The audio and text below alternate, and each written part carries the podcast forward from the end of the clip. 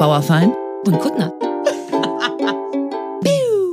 So, ich meine, äh, was sagt man nach der Sommerpause? Hallo! ich fühle, ja, hallo! Hallo! Liebe Schüler und Schülerinnen. Denn so fühlt sich's an. Den ganzen Tag habe ich das Gefühl, oh, heute ist wieder Schule. Wirklich? Ja, auf eine gute Art, so wie man als Kinder noch dachte, heute ist Schule. Nicht im Abitur, sondern so, ui, aber auch noch, ich bin noch nicht ganz da. Es fühlt sich an wie erster Schultag nach den Sommerferien. An Schule habe ich überhaupt nicht gedacht, ehrlich gesagt. Sondern? Weil Weiß ich gar nicht. Ähm, hauptsächlich habe ich mir Gedanken gemacht, wie kommt man am besten rein? Ja. Geht das mit so einem Hallo? Ich habe das, also vielleicht nicht, wenn man es nur hört, aber ich sehe dich ja dabei und deine Augen werden ganz klein und glücklich mhm. und lieb und du machst weite Arme und man will sich sofort in deine Arme schmeißen, werden da nicht zwei Mikros zwischen uns. Ist mir eh aufgefallen. Großes Problem an Podcasts ist, dass man nicht gesehen wird. Mach nochmal. Mitunter. Mach nochmal. Also, Hallo. Oh, das, ich möchte es beschreiben. Es ist sehr niedlich. Dein Körper geht vorne so ein bisschen wie ein Vögelchen nach vorne, aber auf eine eine zugewandte, liebevolle Art. Und deine Augen werden ganz klein und freundlich und dein Mund wird ganz rund und deine Arme machen so auseinander. Genau, ich mache so eine, eine genau. Ja, ey, willkommen ja. zurück, Katrin. Willkommen zurück, alle HörerInnen. willkommen wir, zurück. Ja, wir wurden fast schon ein bisschen belästigt mit, sag mal, wird's jetzt nicht langsam Zeit? Entschuldigung, wo ist denn der Podcast? Wir wollen ja keinen Druck machen, aber wir wurden vermisst. Soweit habe ich gar nicht gedacht, ehrlich gesagt, dass das eine Möglichkeit ist. Mir schreiben die Leute ja nicht, deswegen war bei mir eigentlich alles wie immer recht ruhig. Ach, mein Fehler. Ja, mir schreiben viele Leute. Also wir wurden vermisst und ich ähm, und du hast, glaube ich, auch gute Tipps bekommen über deine Sense. Da, da hatte ich ähm, noch mal. Mm, ja, ja. Also ähm, ich habe ja äh, vor langer Zeit haben wir das mal angesprochen, dass ich einen Garten gefunden habe und der Garten doch sehr zugewachsen war und ich deswegen dachte, ich würde den mal sensen, mhm. weil das in vielerlei Hinsicht gut ist. Zum einen für den Rasen, zum anderen für mich, weil mhm. ich mich in meditativen Zuständen quasi in Wiesen gesehen habe und durch diese monotone Bewegung einer Sense dachte, also besser runterkommen ist quasi äh, ja. in der Moderne dann mit so einfachen Mitteln wie einfach also nur eine Sense Theorie nicht möglich. Toll. Nicht Richtig möglich. Toll. Das, äh, der ganze Prozess, also ich war halt länger im Baumarkt, als ich dann mit der Sense im Garten stand. ich erinnere mich, das hat mir gut gefallen. Äh, und ich habe ja dann am Ende geschafft, äh, keinen Halm zu sensen, mhm. sondern die einfach nur so sehr ungeschickt umzuknicken, mhm. um dann frustriert wieder in den Baumarkt zu fahren und da nochmal sehr viel Zeit zu verbringen, die ganze Sache nochmal umzutauschen und so. Und dann haben mir aber ganz viele Leute ganz tolle Videos geschickt, ähm, weil wenn man das richtig geil kann, sensen, ist es mhm. natürlich super. Also wirklich. Das gilt ja für alle Sachen. Ne? Ja, aber es ist videofähig. Es ist wirklich, ah. das hätte ich jetzt zum Beispiel nicht gedacht, dass man dann denkt, uh, lass mal Leuten beim Sensen zugucken. Wie spannend kann es sein, denkt man vorher. Wahrscheinlich. Ja, und es ist wirklich, ähm, also so Leute, die so äh, nebeneinander durchs mhm. Feld gehen und das so richtig, macht richtig Eindruck. Und Leute haben hier, es gibt wohl überall in Deutschland, das wusste ich auch nicht, Sensenkurse. Also man kann Sensen lernen, überall in ja. Deutschland. Und das Lustigste fand ich tatsächlich, auf dem Tempelhofer Feld in Berlin. Das ist für Berliner lustig, hoffe ich. Ich hoffe, die Berliner finden es genauso, BerlinerInnen finden es genauso lustig wie wir. Aber es ist halt einfach der ehemalige Flughafen und da kann man auf so einer verbleibenden Rasenfläche neben der, neben der Landebahn, ja. kann man jetzt offenbar Sensen lernen. Ich finde es irgendwie niedlich. Ich wette, die benutzen einen nur um, als günstige Aufräumer. Also ich war noch im Garten, als der Kurs war. äh, deswegen konnte ich nicht hin. Ich hatte keine Zeit, aber es interessiert mich brennend. Und äh, deswegen, Wollen ich werde da zusammen machen. Ich finde schon eigentlich. Ich meine es komplett ernst. Ich hab, wir hatten ja schon vor Jahren mal überlegt, ob wir eine oder habe nur ich das überlegt? Ich glaube, wir sprachen mal darüber über eine Sendung, wo wir Sachen zum ersten Mal machen, die man noch nie gemacht hat, weil ich glaube, das schweißt einen wahnsinnig zusammen. Ähm, wir könnten anfangen mit einem Sensenkurs. Du Find und ich, ich auf dem Tempelhofer Feld. Ich habe ja, ich neige ja zu starken Verletzungen. Oh Gott, ja, du hackst müssen, dir gleich den Fuß Ich weiß, ab aber ich kann noch ein Kettenhemd oder irgendwas anziehen. Ich würde mich dementsprechend ein bisschen kleiden. Also es ist nicht unrealistisch. Du wärst tatsächlich sowohl meine Freundin als auch meine erste Hilfe, First, First Responder quasi. Ach du Scheiße. Hast du trotzdem Bock? Ich würde es wirklich gern machen. Voll. Ich, du kannst ja in weitem Abstand von mir irgendwie erstmal sensen, ja? damit dann irgendwie. Also der ähm, Abstand wäre aber trotzdem, mir wäre wichtig, dass ich nah genug bin, als dass du relativ schnell mit deinem Gürtel mein Bein abbinden könntest. Ich muss aber trotzdem noch mal so einen ersten Hilfekurs machen und so, ne?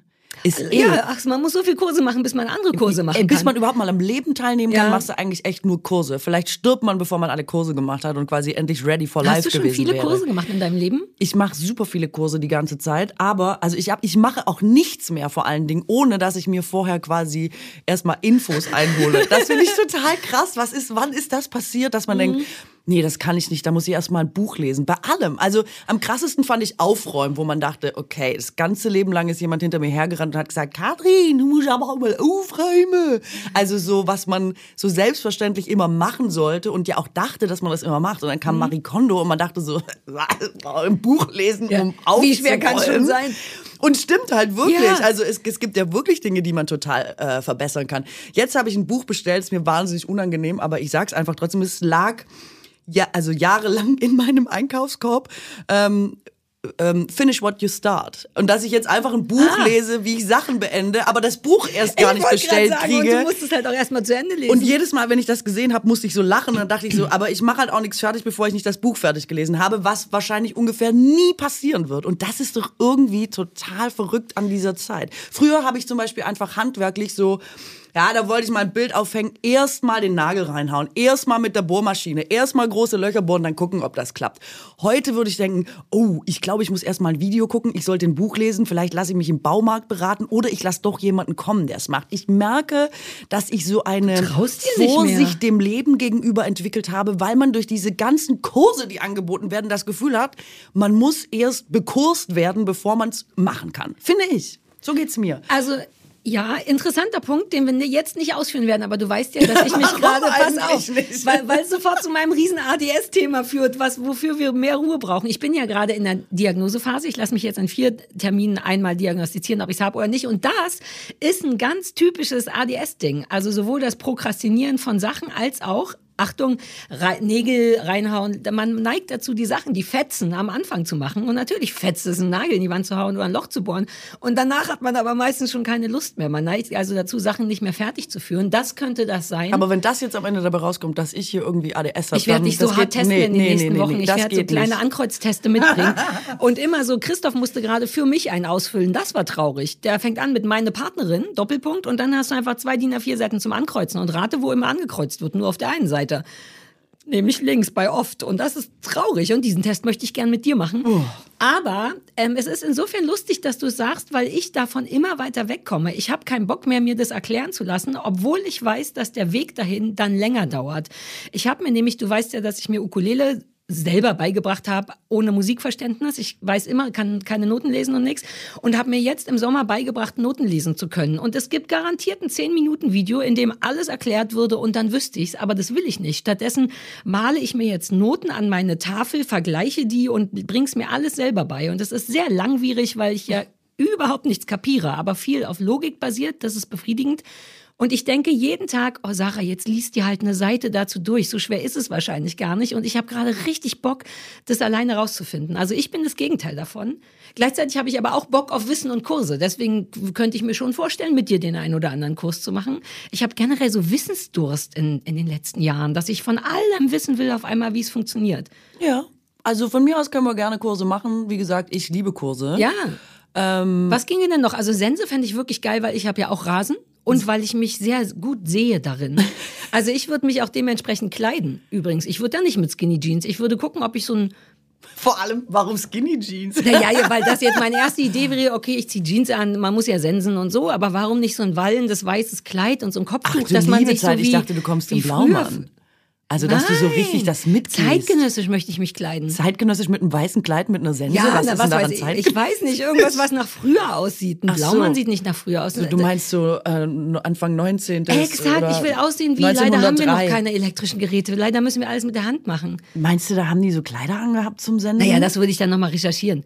Ähm, aber Hauptsache, man sieht aus wie damals, Originalgetreu. als es exakt. Auf dem Tempelhofer ja, Feld. Ah, Naja, verstehe. da sieht doch eh jeder irgendwie Okay, ich habe nicht eher, also äh, das, meine erste Assoziation war Gummistiefel, so eine Latzhose, so eine blaue, also eigentlich so wie mein Opa Ah. ausgesehen hat. Der war Bauer und der hat, äh, der hat äh, in so einer Latzhose, in so einer blauen, so ein bisschen wie Peter Lustig, äh, Löwenzahn Peter Lustig.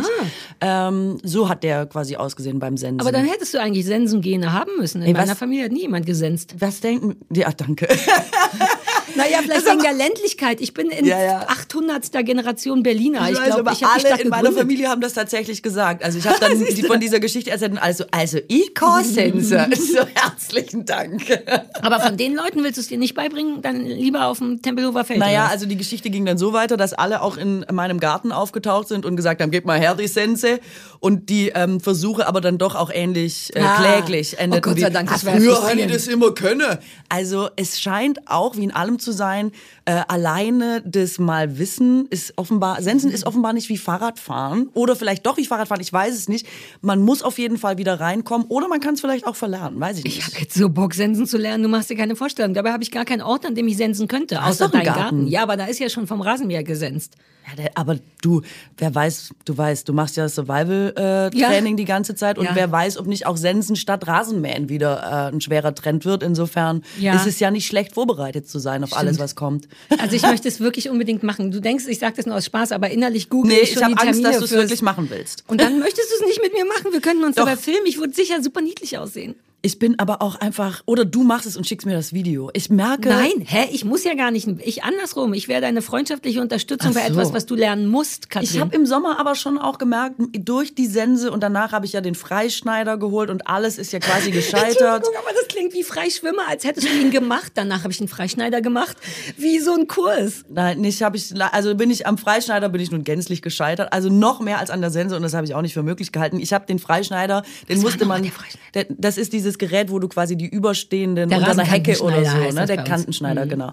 Äh, Den habe ich nicht mal zusammengebaut bekommen, weil das, äh, also du, lass uns nicht ins Detail gehen, ich will die Leute auch nicht langweilen. Jedenfalls habe ich da so gemerkt, ich habe vielleicht auch gar keine Lust, das alles zu machen. Ah. Ich möchte das, glaube ich, einfach auch nicht. Ich möchte irgendwie der. Ich, ich habe ähm, danach direkt angefangen, wilde Gärten zu googeln, ähm, wo man nicht mehr gießen muss, wo man nichts mehr machen muss in dem Sinne. Also ich sag mal, vielleicht noch zwei Quadratmeter irgendwie gemäht kriegen. Dinge, die man vielleicht auch noch mit der Bastelschere äh, mit Zeit irgendwie erledigen kann. Das leuchtet mir total ein. Für alles andere bin ich auch schon wieder zu faul, glaube ich. Ja? Ja. Ich mag das Grün dazu zu sehr, aber ähm, ich Ja, ist mag auch auch, grün, wenn's wilde, wild ist. Ja, das stimmt. Und so ein bisschen so ist mein Garten auch, nur der Rasen nicht. Da bin ich wirklich so ein bisschen, da finde ich es cool, wenn der grün und abgeschnitten ist. Aber ansonsten wild heißt ja auch nur, ich kümmere mich nicht. Das ist Ja. auch genau meine Form. Genau. Ja, du könntest auch im Schlimmsten, die Deutschen fangen ja gerade an, wieder so Steingärten zu machen und Steinmauern. Weißt du, kennst du diese? Ich kenne diese Steinmauern. Da, das ist so hart unattraktiv. Dann, dann bau, stell dir doch da einfach eine Betonplatte hin. Wie Leute dann, ne, das sind ja so Cages aus Zaun und da füllt man dann so Kloppersteine rein. Voll modern jetzt, ne? Ja, aber ist das nicht, dann brauchst du ja auch gar keinen Garten irgendwie. Ja, aber das kann ich dir jetzt aus der meiner schwäbischen, also ich war im Sommer ja in Schwaben, ich bin jetzt wieder voll drin. Ähm, das hat man, weil da hast du kein Geschäft. Da hast du keine Arbeit. Weil eine Hecke muss man schneiden, aber das ist quasi die nicht zu schneidende Hecke und das finden alle voll geil. Ja, ich verstehe die Vorteile davon, aber sie überwiegen überhaupt nicht die eindeutigen ästhetischen und damit irgendwie auch emotionalen Nachteile. Man steht davor und hat das Gefühl, schade, schon wieder im Knast, obwohl ich gar nichts gemacht habe. Und ich glaube ja, also ich bin ja so ein bisschen gerade so, die Apokalypse kommt. Ja. Äh, sie ist eigentlich schon da.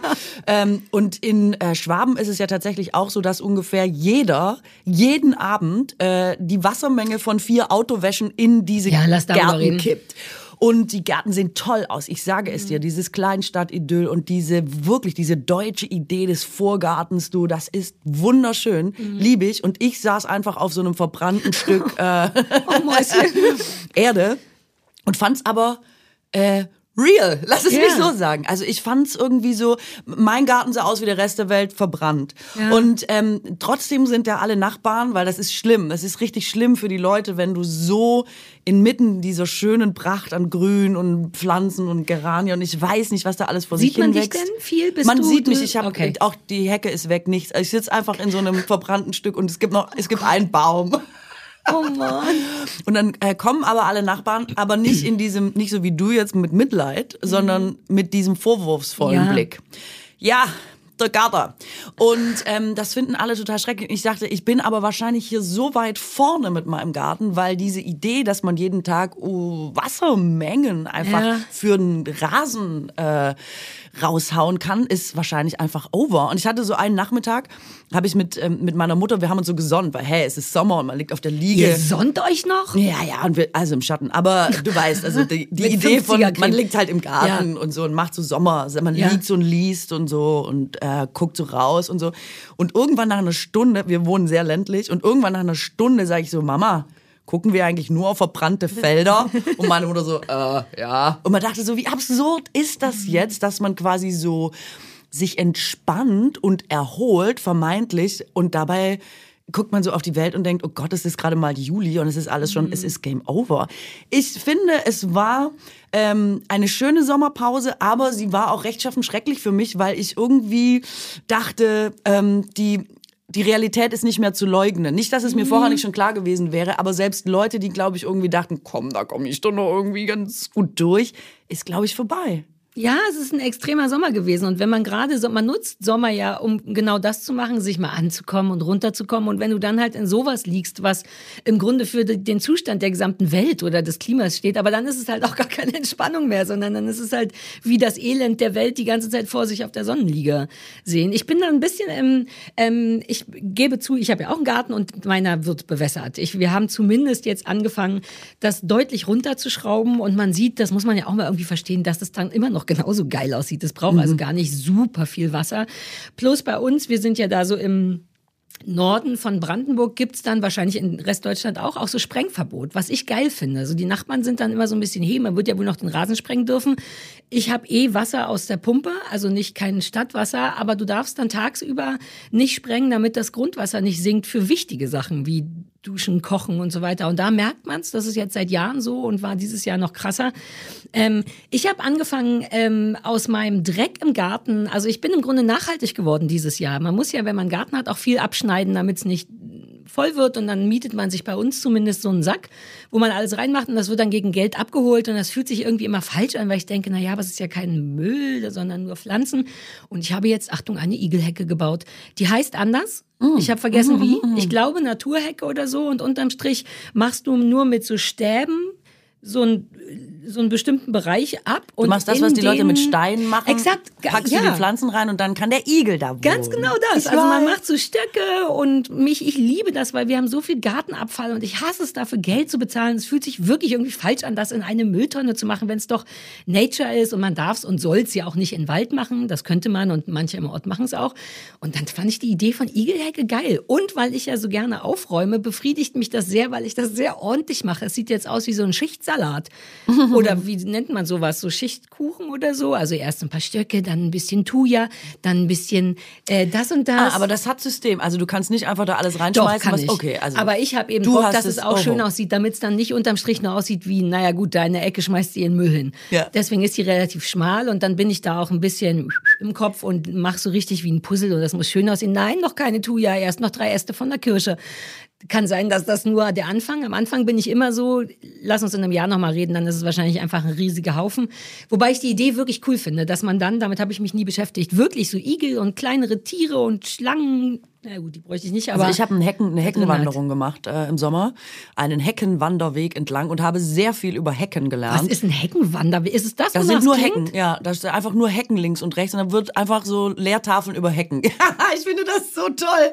Es ist so, es ich, Aber ich, ist da, wohnen da, ich muss nur zum Verständnis, wohnen da Menschen? Weil eine Hecke ist ja dennoch menschengemacht. Also lau lauft ihr die ganze Zeit an so Schrebergärten vorbei und beurteilt deren Hecken oder ist das so eine Natur? Nein, nein, das ist äh, quasi das ist was, was die Stadt gemacht hat. Es gibt Ja. einen Wanderweg und da sind links und rechts gepflanzte, selbstverständlich Hecken. Für Leute wie dich, die sich das dann erklären lassen. Na, ich glaube, eigentlich wollten sie einen Wanderweg und Ah, ich okay. glaube, der Bonus dazu ist einfach, dass sie einen Heckenwanderweg Ja, ja, daraus gemacht verstehe. haben. Aber es ist auch so geil deutsch, finde ich. Weil das du einfach so, es ist wie Schule. Also Mhm. ähm, es, es ist ja auch nie irgendwie so fun oder dass man es irgendwie leicht lernt, sondern es sind einfach immer so riesige Tafeln, wo einfach so 17 DIN A4 Seiten drauf gedruckt wurden, damit man das will doch keiner. Ganz viel Wissen vermitteln kann über die Hecke. Ich habe sehr viel über die Hecke gelernt. Ich vergesse leider auch wieder sehr schnell. Mhm. Aber die Hecken waren vor Bäumen da. Das ist tatsächlich das Erste, was es auf Ah. der Welt gab. Mit der Hecke hat alles angefangen. Und es leben circa 200 äh, Tierarten in Hecken. Das Ja. ist deren Lebensraum. Deswegen, glaube ich, tust du was äh, total Gutes. Ja, ich bin auch super stolz auf mich, weil ich sonst so selten so, so eindeutig gute Sachen für die Natur mache. Deswegen, deswegen möchte ich mir ein T-Shirt machen, auf dem drauf steht, ich mache eine Hügelecke. Nicht gleich übertreiben, wenn man eine Ja, gute okay, Sache okay. gemacht hat. Ich bin manchmal wie ein Kind. Ich denke wirklich so, stimmt, jetzt haben Ich wir alle gesehen. gemacht. Stimmt's, feine Maus. Hab ich's gut. Ja, ganz genau. Aber du hast mir schon ein gutes Gefühl von. Ich habe es gut gemacht. Ja, das war meine Gartenerfahrung. Haben wir nicht beide viel in Hängematten gehängt? Ja, pass auf, aber ich, das wollte Ah ich ja, noch sagen mach zum noch weiter. Wasser. Ähm, Ach ja, Ich oh. habe so, ich habe äh, so einen Beitrag gesehen über in, in Amerika zum Beispiel ist ja auch super oft. Jetzt darfst du deinen Vorgarten halt auch nicht mehr besprengen und so. Und die sind immer so so hart einfach. Ich habe schon wieder so, ich, ich gucke da immer so mit Staunen irgendwie äh, rüber. Dann ähm, fährt die Polizei Patrouille und guckt, ob die Leute sich daran halten und so ne. Und dann war das Polizeiauto schon wieder bedruckt quasi mit dem Satz, du darfst halt äh, dein dein Garten nicht nass machen. It's against the law. Dann schon wieder so konsequent. Ja, aber das ist ja was, was Leute brauchen, diese It's against Ansage. the law. Ja, na, weil sonst denken alle, ja, ich meine, in Kalifornien haben die, glaube ich, gar keine Vorgärten mehr oder müssen dann da Sukulelen oder eben auch so Steinkram machen. Darauf wird's unterm Strich hinauslaufen. Oder ist auch leer, beziehungsweise Oll. Ja, aber die, also die Amerikaner sind bei sowas eh immer äh, im, äh, im Kino zum Beispiel, ne? Ähm, lief vor dem Film, als ich den gesehen habe, kommt halt so, was du alles nicht darfst, darfst du dann, wie bei uns, darfst das Handy nicht anhaben, darfst halt nicht so laut sein, darfst halt nicht laut essen und so. Und dann war der letzte Satz, report suspicious people. Und man dachte einfach so, "Hä, was soll das heißen? Das sind ja richtige Stasi-Methoden. Wenn Sie das Gefühl haben, Ihr Nachbar könnte an Essen denken, sagen Sie schon mal Bescheid. Nee, nee, du soll, nee, Naja, da geht's das natürlich um Waffen. Um Waffen geht's da so. natürlich. Aber, Achso, also, ich dachte wegen der Aufführung. So nicht essen Nee, nee, Handy. nee, Wenn nee, Sie das Gefühl haben, jemand hat ein Handy, sagen Sie Bescheid. Okay, das ist vielleicht, wenn man äh, die Stasi kennt und die Stasi-Methoden fühlt man sich vielleicht daran erinnern. Aber nee, da Mhm. man geht's sich darum, dass, nee, nee, wenn du denkst, dass jemand auf sich, also auffällig verhält im Sinne von könnte, Gefährlich, genau, genau, dann sollst du eben Bescheid sagen und so. Es ist einfach, ähm, naja, aber in dieses, diese ins Kinoerlebnis zu starten mit Report suspicious Mhm. people oder It's against the law, ist einfach so. So ist das gar nicht in deutschen Kinos. Ne? Ich war übrigens So seit vier nicht, Jahren ja. nicht mehr im äh, Kino. Aber du könntest Jahre. mal wieder ins Kino, weil ich habe eine Vorschau gesehen für einen Film. Ich war leider auch noch nicht drin, aber er klingt super und er heißt Into the Ice. Hast du davon gehört? Da geht's um Stimmt, um die Gletscher. Gletscher. Um Gletscher. Gletscher. Es geht um Gletscher. Oh, wir lieben Gletscher. Und es ist äh, wohl so ein Team von äh, Wissenschaftlern, die gesagt haben, äh, normalerweise werden, wird Forschung quasi immer über die Ferne quasi gemacht. Man arbeitet dann mit irgendwelchen Daten, die gar nicht von vor Ort, also wo die Leute nicht vor Ort sind, um sich wirklich anzugucken, was passiert. Und da sind jetzt Wissenschaftler eben äh, im Eis gewesen und haben geguckt, was ist da eigentlich los. Und ich, also es ist ja immer wieder, wenn man zum Beispiel in einer Stadt wohnt, vergisst man ja immer, wie beeindruckend Natur wirklich ist. Ja. Es ist nur ein Film und manchmal schafft es ja ein Film über die Eindrücklichkeit der Bilder wirklich Ja. was in einem zu bewegen. Meistens geht es ja dann um Natur oder so. Ja. Und das sind so krass beeindruckende Bilder von Eis. Also alleine deshalb lohnt es sich, glaube ich, dahin zu gehen. Campino spricht diesen Film. Und ähm, man begleitet halt diese Wissenschaftler dabei, wie die quasi, ähm, einer hat gesagt, das ist, als würde man äh, eine Katastrophe in Zeitlupe sehen, ähm, weil die da in den Gletschern schon sehen, genau, wie schnell quasi alles schmilzt. Und die vermuten zum Beispiel auch, ähm, dass, die, dass der Meeresspiegel viel stärker steigen könnte als bislang angenommen, weil im Eis sich viel mehr tut, als wir ähm, bislang gedacht haben und so. Es klingt nach einem wahnsinnig, apropos äh, Apokalypse, Garten, so, Apokalypse. ja. Ähm, es klingt aber nach einem wahnsinnig sehenswerten und, äh, und guten und irgendwie tollen Film. Und ich finde es auch geil, ähm, dass Campino, äh, der gesagt hat, er hat seine Stimme äh, gerne dafür gegeben, wenn er für das Thema Aufmerksamkeit äh, quasi generieren kann. Und ich finde es irgendwie, ich finde es gut. Ich finde es gut. Wir sollten alle mehr davon gucken und äh, vielleicht noch das Ruder rumreißen oder so. Ich bekomme so ein bisschen panisch aus Ja, dieser, aus es ist dieser verbrannte Garten. Hat wir nicht wir hatten getan. ja gestern schon, nein, aber ich finde es interessant, weil du recht hast und ich frage mich, warum ich das nicht so sehr spüre. Wir haben ja gestern auch noch mal kurz gequatscht oder per E-Mail und überlegt, wo, womit worüber wir reden wollten und ich mochte deine apokalyptische Stimmung, weil du warst wirklich so, Alter, ich suche nach irgendwie coolen Sachen und ich komme komme nur an Bullshit vorbei. Weswegen ich dir, du musst einfach, ich habe ähm, vier, fünf gute Nachrichten rausgesucht, nur um ein bisschen gegenzusteuern, dass du dich wohler fühlst. Ich würde sie aber nur, äh, habe ich überlegt, so auf Abruf. Wenn du jetzt das Gefühl mhm. hast, oh Gott, ich brauche mal wieder was Gutes, dann könnte ich dir jederzeit auch über die nächsten Sendungen random gute Nachrichten reinballern. Also wo hast du die her? Weil ich, wenn, wenn man die normalen Nachrichtenseiten durchgeht, dann ist ja, einfach aber Katrin, nur... man darf heutzutage nicht mehr nur die normalen Nachrichtenseiten durchgehen, weil dann will man sterben. Ich kann damit überhaupt nicht ah, gut leben. Ich kann das überhaupt nicht gut. Ich habe da ein wahnsinnig schlechtes Gewissen, ähm, weil ich, weil ich wirklich manchmal Sachen geistig von mir fernhalte, ne, obwohl sie mich stark interessieren, weil die mich zu sehr mitnehmen. Wirklich. Ich weiß, wie ich vor 20 Jahren dieses Michael Moore Buch nicht lesen konnte, was alle gelesen haben. Ich weiß nicht mehr, wir haben, glaube ich, auch schon mal darüber mhm. sogar gesprochen. Nicht, weil es mich nicht interessiert hat, sondern weil ich weiß, wenn ich das lese, dann wird, dann wird inner mir, inner, wie heißt das, in mir, werde ich zu so einem weirden Revoluzzer und will Fahnen hochhalten und möchte und habe wirklich das Gefühl, das geht jetzt so nicht mehr. Irgendjemand muss sich drum kümmern. Bin ja nur ich da und ich weiß, dass nicht ich da bin, dass ich Leute Leute kümmern. Aber mich wühlt es so hart auf, aber dass vielleicht ich das auch nicht, kann. Vielleicht äh, würde es genau dich brauchen für die ja, Revolution. aber ich habe dafür keine Energie. Also literally nicht die Energie. Und das ist das, was mich wirklich irre macht daran. Deswegen, ich verstehe, warum du dich so fühlst. Ich fühle mich nur weniger so, weil ich mich weniger damit beschäftige. Ja, ich weiß. Ähm, und es steht ja auch äh, in super vielen Büchern über der Wellness-Gedanke hat ja äh, in den letzten 10, 20 Jahren ordentlich um sich gegriffen und dass man ne, dieses, dass man so guckt, dass einem gut geht und so. Ich finde es auch alles total in Ordnung. Man muss natürlich irgendwie für sich ähm, gucken, wo man gut in Ordnung sein kann. Aber ähm, viele von, von so Büchern, äh, so Ratgebern zum Beispiel, schlagen ja auch vor, du sollst dann keine Nachrichten mehr gucken, weil, ja, wie du sagst, belastet einen sein, nur ja. und dann ist man schlecht drauf und das brauchst du eigentlich nicht im Leben, weil was hat es wirklich für einen Einfluss auf dich? Ich verstehe das auch ähm, denke das selber super oft. Wenn man Krisen rückblickend betrachtet, ähm, muss man sehr oft feststellen, dass ein Riesenbohai war, zu Recht, weil mhm. schlimme Dinge passiert sind für die Lebenswirklichkeit der Menschen im Alltag, sich aber vielleicht gar nicht so viel verändert hat. Ich habe nur das Gefühl, und das kann ein ganz falsches Gefühl sein, deswegen finde ich es interessant, dass du das sagst, dass es ähm, jetzt so ist, dass man es nicht mehr, deswegen meine ich, ist es ein anderer Sommer gewesen, mhm. dass man es nicht mehr verdrängen kann, weil jetzt drängt es sich im wahrsten Sinne des Wortes auf. Ja. Äh, überall ist eine Hitzewelle gewesen. Äh, überall ist Krieg oder wird ein Krieg geplant oder äh, angekündigt. Äh, überall es steht. Es gibt kein Gas, es, es gibt alles genau. Geld, viel mehr Geld. Genau, äh, Rezession, mhm. ich weiß es nicht. Und da haben wir noch nicht über äh, also da haben wir ja. noch nicht einkalkuliert, was auf der Straße jetzt heute einfach mal passiert mhm. ist oder so. Ne?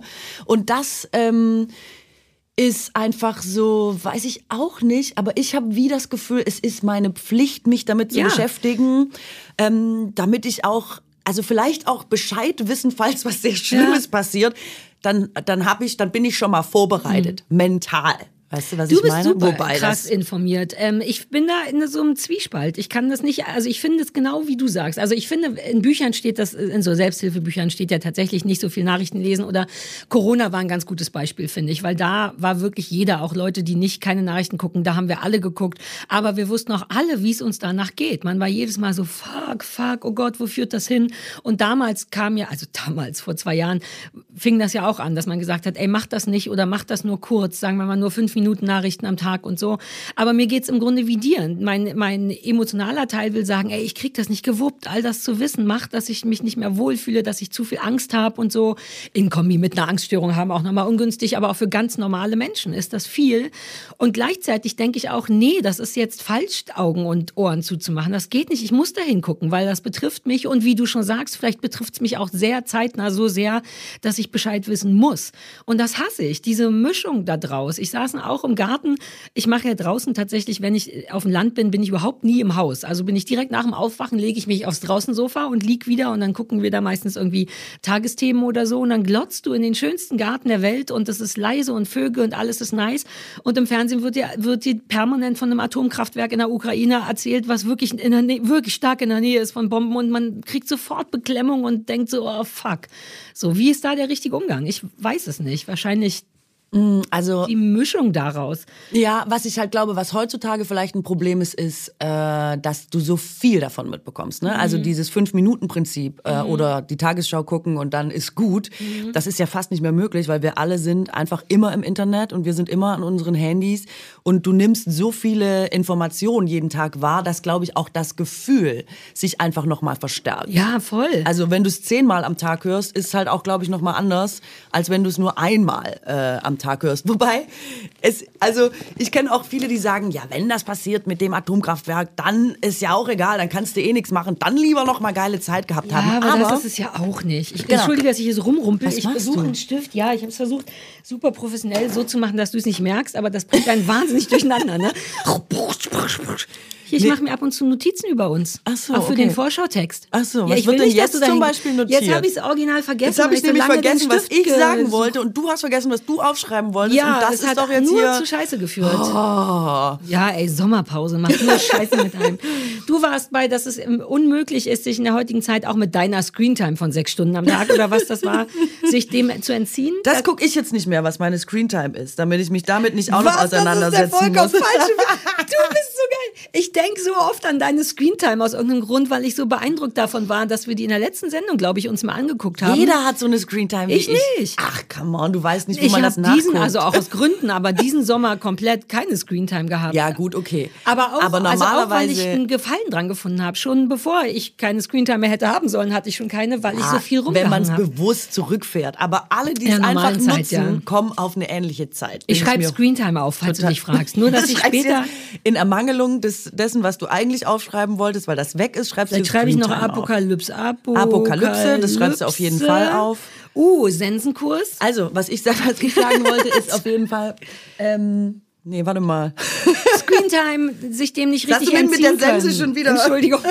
ADS. ADS, sorry. Junge, Junge. Du kannst froh sein, dass ich gekommen bin. Achso, äh, das wollte ich sagen. Bei super vielen Sachen denke ich mittlerweile, mit welchem ruhigen Gewissen kann man das noch machen? Also ich nehme das wahr, dass die Welt irgendwie bedrohlicher wird, auch bedrohlicher wirkt und man trotzdem, ich wirklich versuche so meinem Alltag nachzugehen und mir manchmal richtig vorkomme wie so jemand, der im Wald pfeift, obwohl er weiß, es ist vielleicht Gefahr, ähm, um sich selber zu versichern, nein, nein, klar, ich kann heute natürlich noch mal einfach Kaffee trinken gehen und mein Live genießen. Die Bluse ist schön. Ich überlege mir, ob ich sie kaufe und ich denke bei allem so, Hast du die ganze Zeit ein ich durchgehendes habe Schuldgefühl? ich habe bei quasi. allem ehrlich gesagt mittlerweile ein schlechtes Gewissen oder zumindest, ich finde, man muss es gar nicht so negativ sagen, eine richtig krasse Demut, wenn man sich zu Hause ein Cappuccino machen kann und immer denkt, ja, wer weiß, wie viele Cappuccinos du zu Hause noch machen kannst. Aber wie geil, dass ich das machen kann. Weißt du, was ich meine? Ja, ich verstehe es komplett.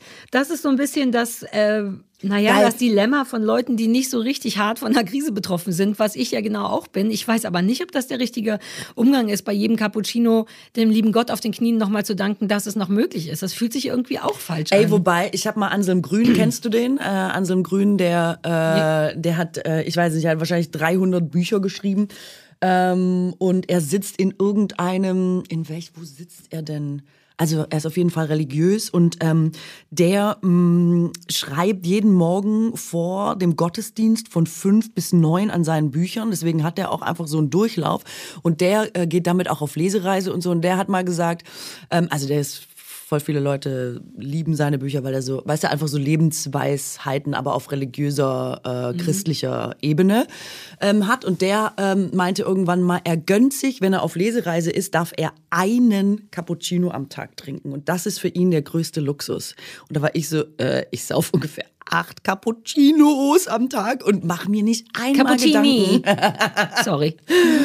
Und ähm, ich fand das, äh, sagen ja viele, also dass die eigentliche Freude im Verzicht liegt und man es deshalb zu schätzen weiß, ja sorry, ich muss kurz sagen, Ja, aber ja, ich- dass man es deshalb zu schätzen weiß, weil man es eben nicht die ganze Zeit verfügbar hat oder in Mhm. Masse, das kennen wir ja von allem, Bingen oder Serien oder Musik zum Beispiel hat voll an, Ja, ja. Äh, an, an sowas glitzerndem, äh, tollem, einzigartigem, exklusivem verloren, weil wir nicht mehr in den Laden müssen und für 10 Euro eine CD kaufen und so. Es Ja. ist ja auch Ach, tatsächlich CDs. so. Ja, ne? Ach, Musik, ach, früher. Weißt du noch, Minidisc? wie es ein Jahr Oh lang Minidisc gab. Ich, und das, die einzige Technik, auf die ich gesetzt habe, war halt Minidisc. Ey, Ich hatte alles. Ich hatte Minidiscs vor allem. Ich hatte alle Geräte, ich, Ich hatte alle auch. Ansch ich hatte jedes Kabel für. Aber das war ich. nur zwei Jahre, oder? Das ist ein winziger Exkurs, Ja. aber ich habe mit einem Minidisc-Rekorder mal ein Interview mit Kylie Minogue versaut. Seitdem hasse ich Minidisc, aber es war dann eh relativ durch danach schon. Das war eine Zeit, da hatte ich auch alle, die gab es in bunten Farben. Ging's Ich weiß. Hattest du die auch Gelb, blau, orange. Ja, ich Toll. hatte so Regenbogen, also ja. Kylie Minogue war auf der gelben. Ja, das war so ein Haufen Scheiße. Aber Gott sei Dank saß ich in so einem Pulk von Journalisten, die alle irgendwas aufgezeichnet hatten. Und es war mein erstes Interview. Da wurde ich vom Radio hingeschickt, Kylie Minogue. Und dann danach, Entschuldigung, meine Minidisc hat nicht aufgezeichnet. Gott sei Dank haben mir dann andere Journalisten das gegeben. Aber das war scheiße. Ach, Minidisc. Ja, ja, klar, das ist ja eh klar, ne? dass Verzicht dann die Emotionen steigert, wenn man es doch mal haben kann. Und das kann man ja bei sich sowieso auch, man hat es ja in der Hand, das mit sich selber zu machen. Es gab eine Zeit lang, wo ich als Schulkind mir in den Ferien den Wecker um um sieben gestellt habe, nur für den Moment aufzuwachen, zu denken, fuck, Schule und dann zu denken, ah nee, weiter schlafen. Hast du das schon mal gemacht? nur um mich um diesen einen Moment. Du weißt doch, was? Ich finde es total nachvollziehbar. Ich fand es immer furchtbar, früh aufzustehen. Mein erster Gedanke bei Wecker ist immer, bitte, bitte nicht, ich will liegen bleiben. Und man darf es nie. Und was für eine schöne Belohnung das ist, dann aufzuwachen und zu denken, oh, nice! Ich mache das manchmal als Erwachsener noch, aber das sage ich jetzt ganz leise, weil du schon so gelacht hast. Sich selber so die großartig. Das ist ja geil. Nee, das finde ich auch ein bisschen. Aber das also, ist wie Schuhe ausziehen vorm Kacken. Kennst du das? Also als, naja, man muss, es ist ein geläufiges Wort, dass wenn man, oder sagen wir mal, dringend auf die Toilette muss, egal welche Art, und man kommt dann zu Hause an und kann, dass man sich dann trotzdem noch die Zeit nimmt, die Schuhe auszuziehen, um die letzte, um das letzte bisschen rauszögern. ist halt auch ein bisschen wie ein Orgasmus rauszögern. Hä? Also da bin ich jetzt mal ganz Ja? raus. Also Leute, ich muss aufs Klo, Orgasmus, bin ich jetzt nicht sicher. Das ist eine Sache von fünf Sekunden. Und dann einfach, noch wenn du, Schuhe aus, also wenn ich aufs Klo muss, muss ich vornehmlich aufs Klo und habe überhaupt keine Zeit, mir da noch Gedanken drüber zu machen, ob manchmal. ich da Schuhe an oder aus. Ehrlich gesagt habe ich mir da noch nie Gedanken musst du ja auch drüber nicht, gemacht. Katrin, musst du nicht. Und das mit dem Wecker, das finde ich ähm, auf positive Art ein bisschen kaputt. Ja, so, das ist mein ganzes Leben in einem Satz. Nein, das würde ich nie machen. Ich würde immer, wenn ich um neun irgendwo sein muss, den Wecker auf 8.15 Uhr stellen, trotzdem bis 8.30 Uhr pennen, dann denken, fuck, fuck, fuck, fuck, fuck, fuck, fuck, äh, ich schreibe schon mal eine SMS, ich bin unterwegs. Echt? Ah, gut Und zu komme wissen dann aber nächste Mal, wenn du mir eine SMS schreibst. Leute, die schreiben, bin unterwegs, fahren immer dann erst los. Also Leute, die sagen, gleich da oder ah, sorry, bisschen zu spät, sind immer, ich schwöre es dir, immer erst an der Haustür, wenn sie das schreiben und gehen dann los. Das kannst du oh, mal. das hasse ich. Das kannst du mal testen, aber das habe ich äh, nicht nur bei mir beobachtet, ich habe auch bei anderen die Zeit gestoppt und muss äh, rückblickend sagen, das kann nicht anders gewesen sein, als dass diese SMS quasi noch zu Hause abgesetzt wurde. Ich verachte jeden, der das macht, weil ich auch so überpünktlich bin, was wahnsinnig dumm ist. Ich war ja. heute eine Viertelstunde zu früh hier. Man wartet ja dann trotzdem und man wartet auch noch auf unschuldiger Zeit. Man wartet also ohne sauer sein zu dürfen, dass der andere zu spät ist, denn der ist ja in time. Ja, Richtig. ah, hm, oh, ich trotzdem. Das wär, du hast neulich erst geschrieben, gleich da. das Suche- mache ich, nee, nee, heute nur noch früher habe ich das. Früher habe ich das so gemacht, aber äh, heute Ich bin ich traue dir überhaupt nicht mehr über den Weg jetzt. pünktlich. Jede SMS Hallo? von dir, nee, nee, nee, Ich nee, bin nee. total pünktlich. Ich habe mir das abgewöhnt, weil ich früher immer zu spät war. Immer, immer, immer. Und das auch schon vorher gesagt habe. Immer dann so sauer war mit Leuten, die gesagt haben, ich warte hier. Und ich so, komm halt auch eine halbe Stunde Ja, aber so später. läuft's nicht, Oder Katrin. sag Wenn man mir doch einfach, wir treffen uns um 16 Uhr und komm halt, also weißt du, also spiel doch selber mit der Das Zeit. ist doch nicht unsere. Oh, Achtung, Streit incoming. Das ist doch nicht unsere. Mit unsere meine ich all die pünktlichen Menschen. Und ihr seid die unpünktlichen Menschen. Nur damit du jetzt weißt, worum es geht. Also unsere Verantwortung ist es ja wohl nicht, dass die Uhrzeit so zu stellen, dass du Wenn es ausgetrickst dich aufregt, wird. schon. Das, Oder du dann kommst hast einfach du ja das. Problem.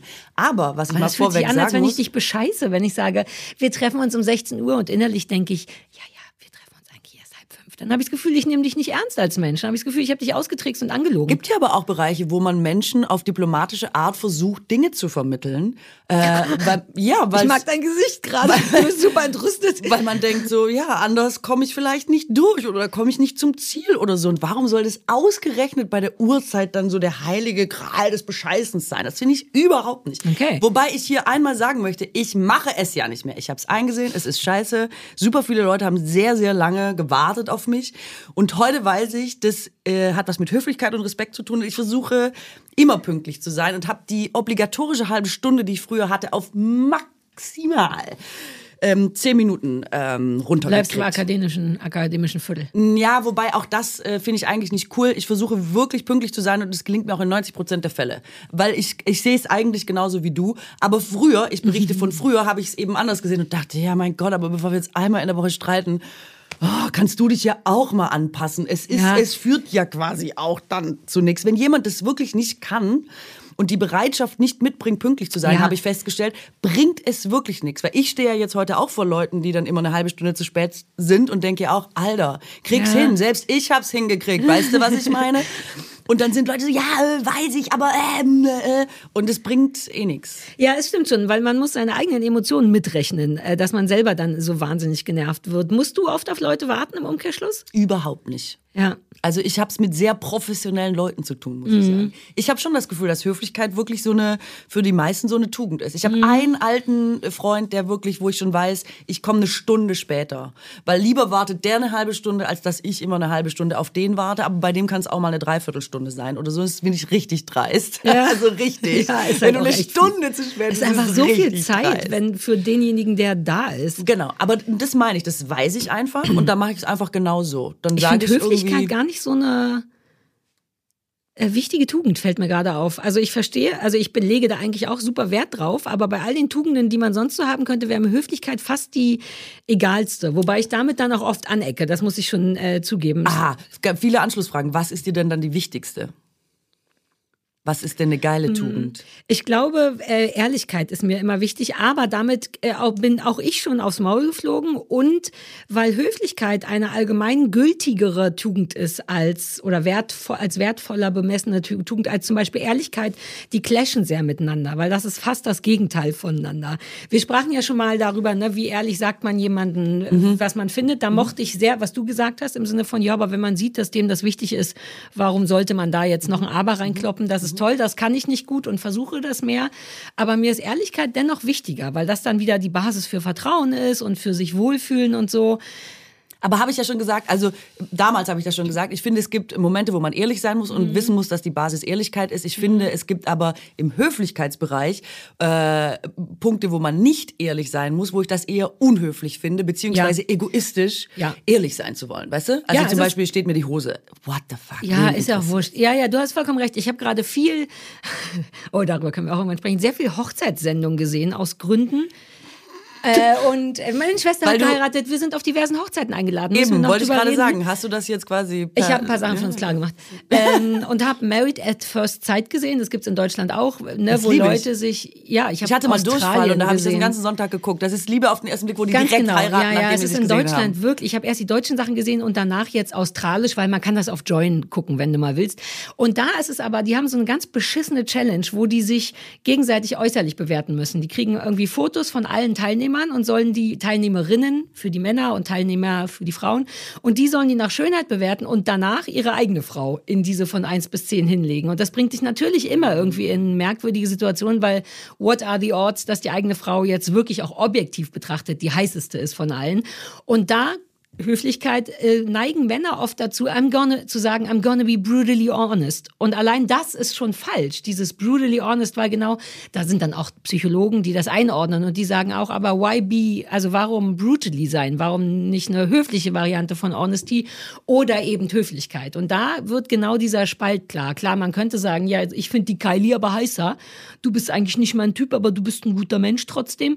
Ähm, und die bei der 5 einordnen, was die Frauen jedes Mal wahnsinnig traurig macht und unsicher und so weiter und so fort. Oder man ist eben höflich und sagt, für mich bist du aus vielen Gründen von innen und von außen die Nummer eins oder so. Die Frauen machen das aber auch, oder was? Ja, die machen es alle nicht besonders gut. Die Frauen neigen mehr dazu zu sagen, ich fühle mich dir verbunden oder ich möchte mich dir verbunden fühlen, deswegen kommst du auf die Eins. Und Männer reden sich dann genau mit meiner geliebten Ehrlichkeit raus und sagen, ja, ich werde einfach brutal ehrlich sein und, und sind dann eben eigentlich nur brutal Ja, über und die vor allem, Ehrlichkeit. also darin regen mich super viele Sachen auf. Äh, warum sind. TV-MacherInnen scheiße? Also das ist einfach, das ist nur um Aufmerksamkeit. Ja, die allein das nur Spiel, um, ne? sich das auszudenken. Brutal ist es eigentlich hauptsächlich von den Leuten, Ja. die es machen und das äh, verurteile Ja. ich sehr scharf. Ja. Und dann, ich kenne das von früher, dieses, dass Typen, vornehmlich Typen, in den 90ern halt auch immer, damals Pamela Anderson, Baywatch oder so, nur sind die Pamela, die ist so heiß.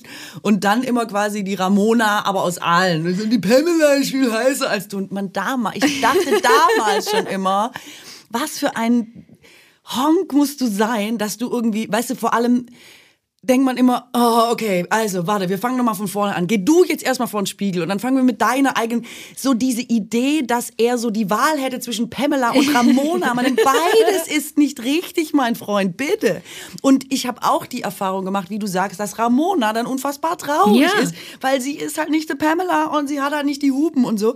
Und dass Männer ähm, oft sich so, wie du sagst, dieses harte Urteil erlauben und Frauen sich so beurteilen lassen müssen, was meiner Meinung nach eben immer noch dazu führt, dass Frauen sich genau darauf einlassen und emotional davon beeinträchtigt sind, weil es ihnen hinterher schlechter geht als vorher. Das muss aufhören. Ich möchte das einmal an dieser Stelle so klar gesagt haben. Wobei das in der Sendung ja auch andersrum funktioniert. Also es müssen immer beide Partner machen. Also ja, weil jetzt recht, dass das 2022 Spiel ist, ist das auch so rum, aber in der Ne, Realität finde ich, ist es oft, habe ich so beobachtet, dass es eben oft immer noch so ist, dass, äh, wie du sagst, die Männer das machen und die Männer auch brutal ehrlich sind. Wie oft fällt ich weiß nicht, ob immer noch, ich hoffe nicht. Aber früher fiel super oft immer so, die würde ich aber nicht von der Bettkante stoßen. So als würde die jemals auf der Bettkante sitzen. Come on, please. Ey. Und Frauen das aber nicht äh, machen oder nicht sagen. War zumindest damals so. Kann ja sein, dass das heute emanzipiert ist, dann ist es fein für mich, aber in allen anderen Fällen. Ich glaube, dass es schon auch daran liegt, dass Frauen generell mehr auf Höflichkeit Mhm. getriezt wurden oder vielleicht eben auch emotionaler sind, um eben diese, diesen Unterschied im Kopf zu machen zwischen, ja, ja, ich habe die Wahl zwischen brutally honest sein oder zwischen, ich muss dem ja nicht wehtun oder ich kann es zumindest von einer anderen Seite betrachten. Man muss ja noch nicht mal lügen. Du kannst ja diese Linie, diese Liste von, von eins bis zehn ja auch so legen, mit wem komme ich am besten klar oder so. Man hat ja eine Hand. Aber weißt du, es spielt sich für mich in so einem absurden Bereich ab, weil ich kann ja immer sagen, Ryan Gosling, Ja. haben wir ja auch schon mal gesagt, Ryan. den würde ich nicht. Okay. Nicht von der Bettkarte stoßen. Ryan Gosling. Wer soll denn, also verstehst du, die Wertung ist ja, Ja. immer so, dass du automatisch schlechter aussiehst, weil Ryan Gosling ist halt Ryan Gosling und er ist ja nicht umsonst Ryan Gosling. Also dann zu deinem Freund oder was auch immer, selbst zu einem Bekannten ist mir egal, du musst noch nicht mal in einer Beziehung zu diesem und dann mal sagen, der ist aber besser als du. Man denkt, ja, wow, gut. Und ja, auch wow. die wenigsten Menschen haben auch die Wahl zwischen Pamela Anderson Eben. und Ramona. Aber Tommy Lee Jones zum Beispiel hätte, hatte die Wahl zwischen Ramona und Pamela und hat sich für Pamela entschieden. Ich habe ja mit sehr vielen Männern studiert. Ich habe ja mehr, äh, mehr so. Ja, du bist ja ähm, Technikjournalist. Ja, ja, ich bin ja Technikjournalistin. Wobei in meinem Jahrgang, das muss ich hier auch nochmal sagen, war es schon halb, halb. Da war es nicht mehr ganz so skurril, dass da äh, Frauen dabei waren. Aber davor eben schon immer noch ähm, mehr Männer als Frauen, sehr viel mehr Männer als Frauen. Und ähm, da ist es eben auch so, dass ähm, wenn du mal in so reinen Männergruppen bist und Männer irgendwann vergessen, dass du quasi eine Frau bist, was äh, schnell passiert, wenn, sagen wir mal, sieben Männer und eine Frau äh, zusammen rumhängen. Ich habe einfach auch diese ganzen Beurteilungen und Gespräche live miterlebt und wieder schon so mittel 20-jährige, bierbäuchige, im Ansatz Glatze habende Typen auf so einem Campus sitzen und über vorbeigehendes Frauenmaterial reden, denkt man einfach so, alter, alter, alter, alter.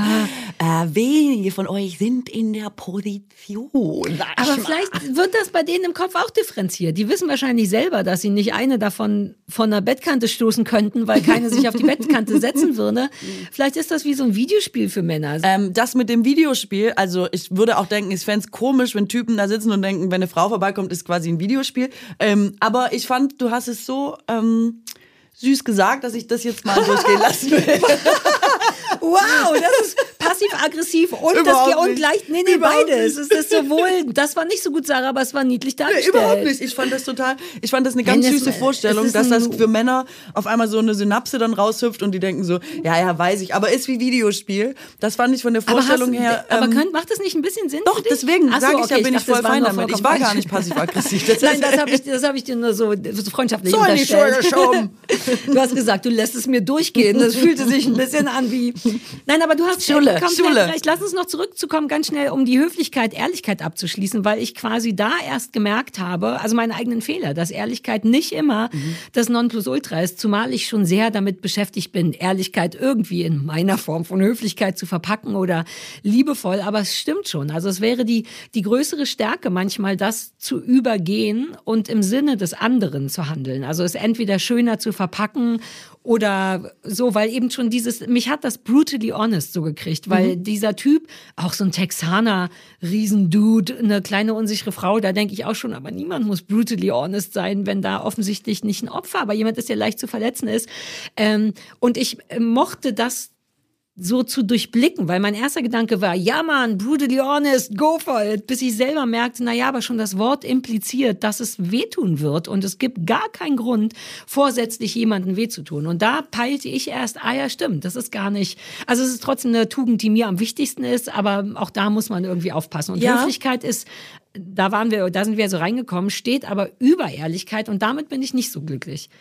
Für ich viele schon, Menschen tatsächlich, weil ja. ich finde, also das ist ja auch nachgewiesen, dass man, ich habe die Zahl vergessen, äh, dass man eigentlich von Notlügen zusammengehalten wird. Wir lügen mhm. ja den Tag über die ganze Zeit wegen ja. irgendwas, wie geht's gut, äh, da geht's meistens schon los.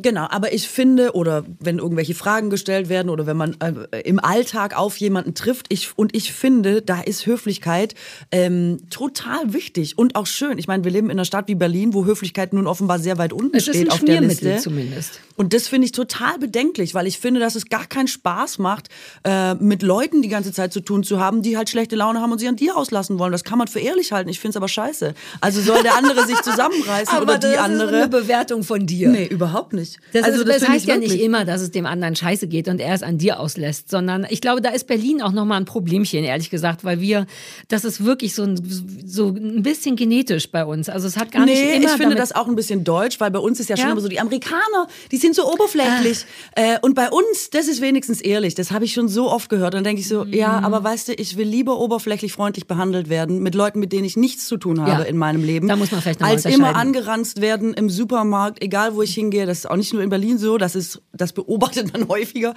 Ähm, weil das dann offenbar ehrlicher ist. Ich brauche diese Form mhm. und was habe ich davon? Ich brauche diese Form der Ehrlichkeit zum Beispiel nicht und denke so, hey, das ist, wie du sagst, das Schmiermittel. Ich glaube, dass das irgendwie angenehmer ist in der Gesellschaft zusammenzuleben mhm. und einen guten Ton miteinander zu haben einfach im Privaten, in persönlichen Beziehungen, in ähm, wo es darum geht, dass man wirklich auch sich ein Stück weit offen machen muss, damit eine Beziehung sich vertiefen mhm. kann oder man sich weiterentwickeln kann oder was auch immer.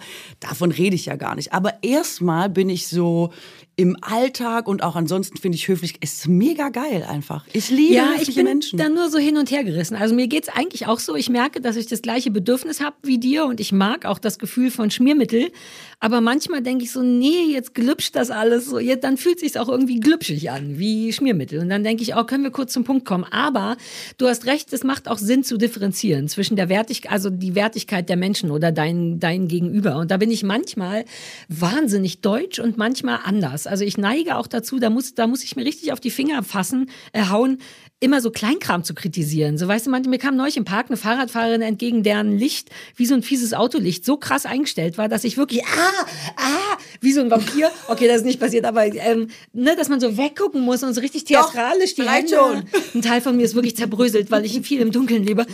Weißt du, und ich hatte sofort den Impuls, richtig deutsch zu sein und zu sagen, das muss doch nicht sein. Hier kann ja keiner mehr geradeaus kicken. Was soll denn das? Das kann man so. Aber da war die auch schon an mir vorbei und ein Teil von mir, wie du dir vielleicht vielleicht denken kannst, war bereit, sich nochmal umzudrehen, hinterherzulaufen, um sie darauf hinzuweisen, dass ihr Licht zu stark ist. Ähm, und da dachte ich auch, ey, reiß dich mal zusammen, das bringt ja niemanden was. Ich allein habe mindestens eine Minute Erregung, die komplett unnötig ist. Ich bin ja gar nicht blind geworden und ich bin ja auch gar nicht zu Sand zerstäubt. Und das ist so ein ganz klassischer Sarah-Mechanismus, äh, hinzugehen und darauf hinzuweisen, dass das hier aber falsch ist. Und das ist richtig, ich weiß, dass es hart unsympathisch ist. Und da kann ich so ein bisschen Self-Care draus ziehen, indem ich einfach Fresse halten. Weißt du, mein neues, mein neues Mantra ist Fresse halten. Auch schwierig für jemanden wie mich. Ähm, aber ich muss das lernen. Also vor allem in solchen Situationen. Du wirst dann auch. Hausmeisterin. Du wirst deutsche Hausmeisterin. Ich wäre eine richtig gute Hausmeisterin, wirklich. Und dann hätte ich auch so einen, Sa so einen Saugroboter, über den wir gesprochen haben. Also das nehme ich mir vor, das besser auszubalancieren. Mein Bedürfnis nach Ehrlichkeit und mein gleichzeitiges Bedürfnis nach Höflichkeit. Aber wenn es dir hilft, ich habe auch diese Tendenz an mir festgestellt und ich vermute, entweder es sind die Belastungen unserer Zeit Das ist ADS-Kasten, ich sag's dir. Psst, oder es ist oder Hast du große Angst davor, dass du das vielleicht hast? oder es ist das ich, oder es ist das Alter. Ich bin noch mal baden gewesen äh, und ähm, an an es gibt ja sehr viel sehr viele FKK-Strände in und um Berlin und ich war an einem See, wo das nicht der Fall ist und aber trotzdem morgens um 10 mir schon drei nackte Frauen entgegenkamen und ich habe richtig gemerkt, dass ich auch so sagen will, das ist hier Hi. aber verboten. By bitte, law. bitte was anziehen, das ist und mich in quasi so einen innerlichen Dialog mit diesen Frauen begebe, bis ich irgendwie dachte, oh bitte reiß dich zusammen, es geht dich gar nichts an, es Ja. interessiert dich nicht, guck nicht hin, was ist mit dir, du darfst nicht anfangen so zu werden, dass du dich so in das Leben anderer Leute Ja. einmischst, weil du dich so belästigt fühlst, wenn zehn Meter jemand neben dir steht, der nackt ist. Ich meine, dann musst du einfach aus Berlin wegziehen. Ja, also, Ja, aber das ist eine tolle Eigenschaft Wege. von dir, Aber- dass du zumindest währenddessen schon weißt, hm, ich gehe in eine falsche Richtung. Ja, und ich war direkt so, lass es los, lass Ja, es los, genau. lass es los. Du hast ein Festhalten. Bikini an, alles ist in Ordnung, lass es los. ähm, und das ist so, dass ich echt dachte, oh krass, ähm, weil man ja früher oft als junger Mensch zum Beispiel vor älteren Herren auf Bürgersteigen stand, die dann geschrieben haben, jetzt haben wir hier einen Fußgängerüberweg, wenn man mit dem Fahrrad da lang gefahren ist und dachte, Gott, wann ist der Moment, wo man so wird und kein Live mehr hat und alles zu spät ist?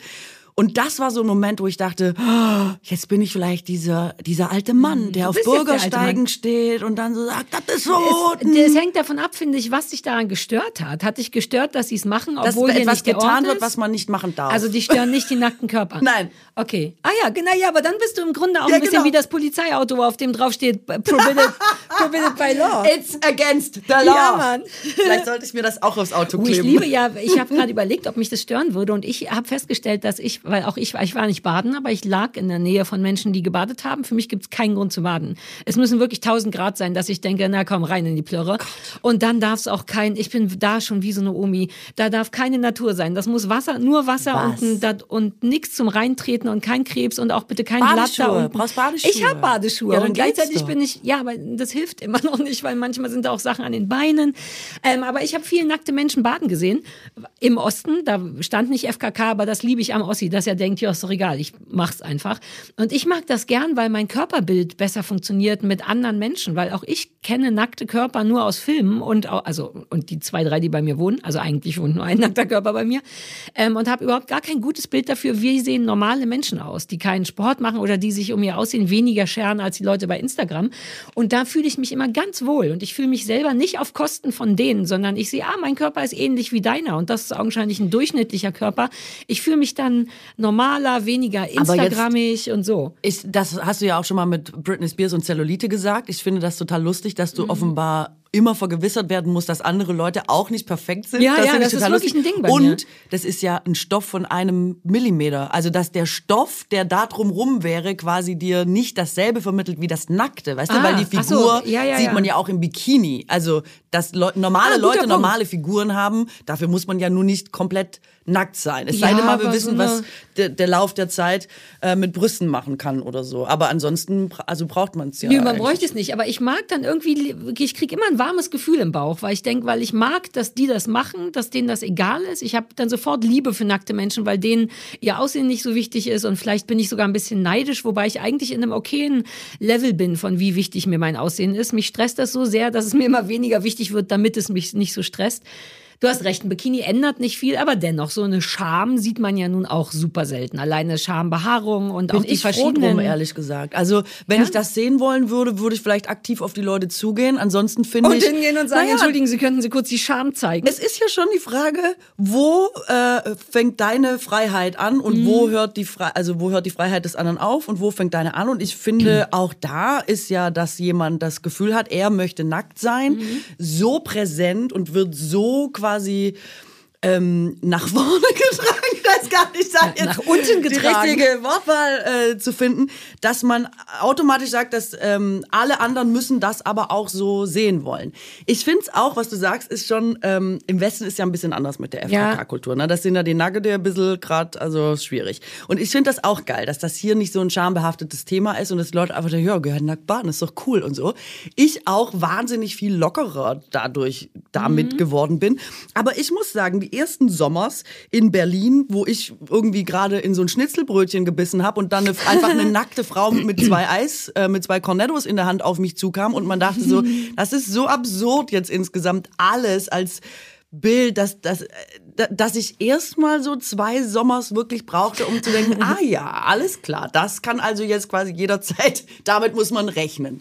Da habe ich lange drüber nachgedacht, warum jetzt zum Beispiel jemand in so einem vollen Freibad zwei Cornettos holen möchte, nackt, und das quasi das Wichtigste für diese Person ja offensichtlich ist, sonst würde sie sich ja schnell was überziehen, was jetzt auch kein Problem wäre. Oder es ist eben überhaupt nicht das Oder ist es Wichtigste. überhaupt nicht wichtig? Kann auch sein. Ich habe nicht gefragt. Also ja, die Frage ist natürlich die Intention, geht man hin, um zu sagen, mit einer Aussage, will man sagen, ich kann jederzeit auch nackt zwei Cornetto essen, tragen, kaufen, von A nach B zu äh, transportieren?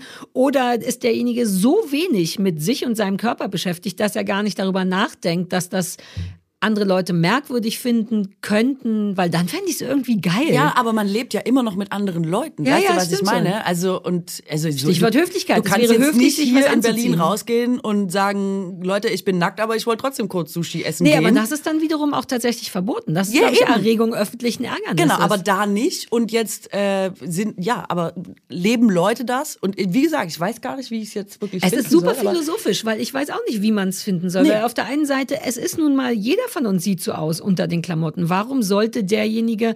Ich habe ein ähnliches Problem mit stillenden Müttern. Ich verstehe, dass, die, dass Kinder gestillt werden müssen und ich habe damit wirklich eigentlich überhaupt kein Problem, aber ich sehe, dass andere Leute ein Problem damit haben. Und ich hatte auch mal einen Moment, wo ich irgendwas gegessen habe und wirklich an einem sehr, sehr nahen, also wir reden dann von einem Meter Entfernung, kommt halt eine Brust und ein Kind. Und ich war komplett hin und her gerissen, weil ich dachte, naja, aber eigentlich stört's mich gar nicht. Es ist nur eine Brust, das ist ja nicht eklig, es ist nur eine Brust.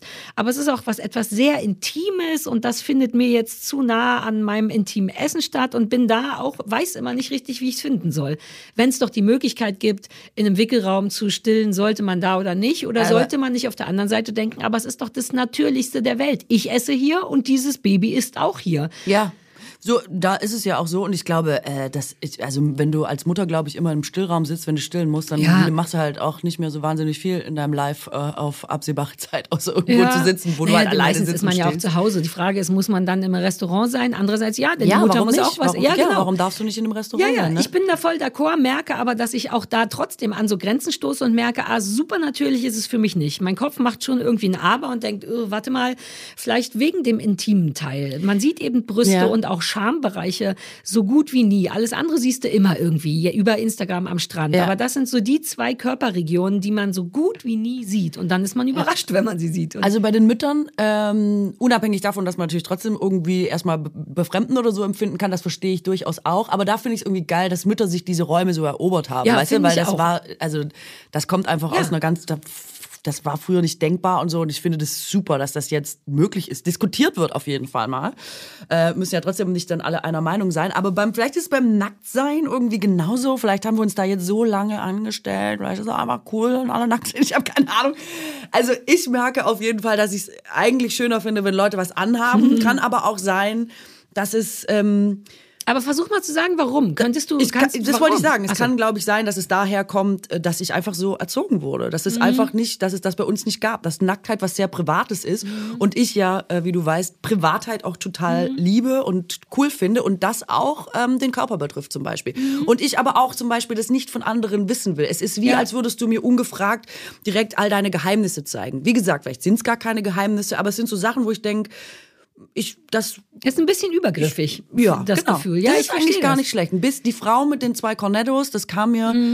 Bis, aber Badelatschen hatte sie an, das war auch wahnsinnig irritierend. Na, das macht Sinn. Heißer Sand, Ich heißes weiß. Nein, nein, nein. Es nein, macht nein. total Sinn. Wenn ich nackt im Sommer unterwegs wäre, hätte ich immer meine Badeschuhe Wahrscheinlich an. ist es total prüde von mir, aber Nein, ähm, ich ich find- finde es irgendwie. Ähm, Es ist auf jeden Fall ein spannendes Thema. Ich habe echt viel darüber, äh, viel darüber nachgedacht.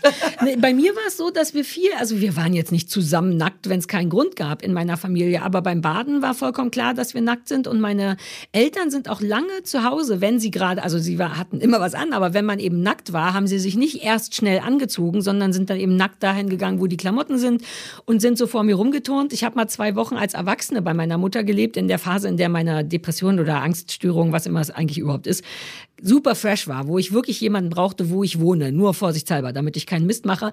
Und da fand meine Mutter, das, das war so ein bisschen, das war ein bisschen übergriffig. Eine gute Idee, man kann doch immer noch nackt laufen. Ich lag also im Bett und sie kam aus der Dusche und tanzte auch so extra so vor mir rum. Und da weiß ich, dass ich so war, wow, äh, das, what?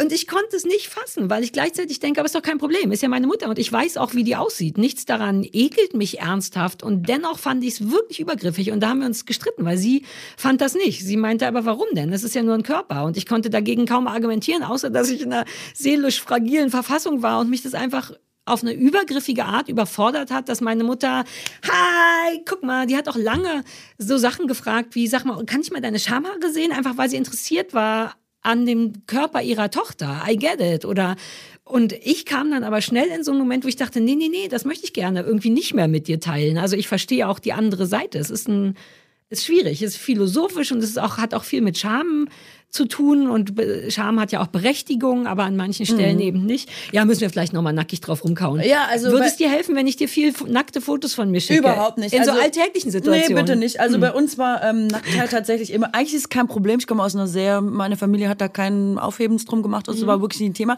Deswegen, ich habe gar nichts so an sich gegen nackte Köpfe, fand das auch immer sehr natürlich.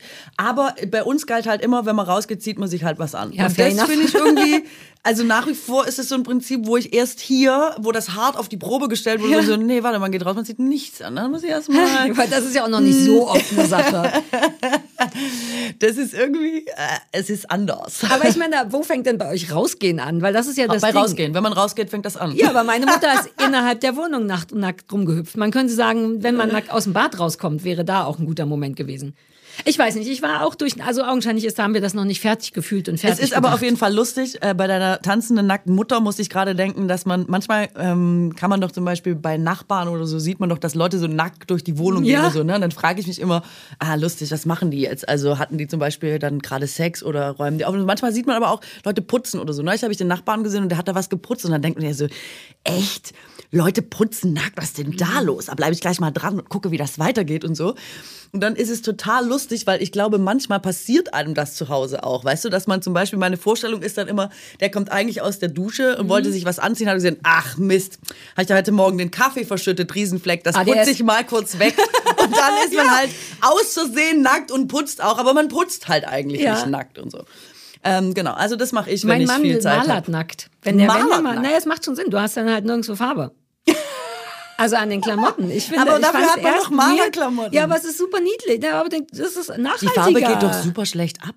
Nee, Vom- so Malerklamotten werden doch nie gewaschen. Da ist einfach, deswegen sind die doch immer voll mit so sind wir 18 nicht. Farbschichten. Neulich hat er sich, es gibt doch diese Tatortreiniger-Anzüge im Die sind nicht so gut, weil ich glaube, Euro. die sind aus Plastik. Richtig? Nee, die.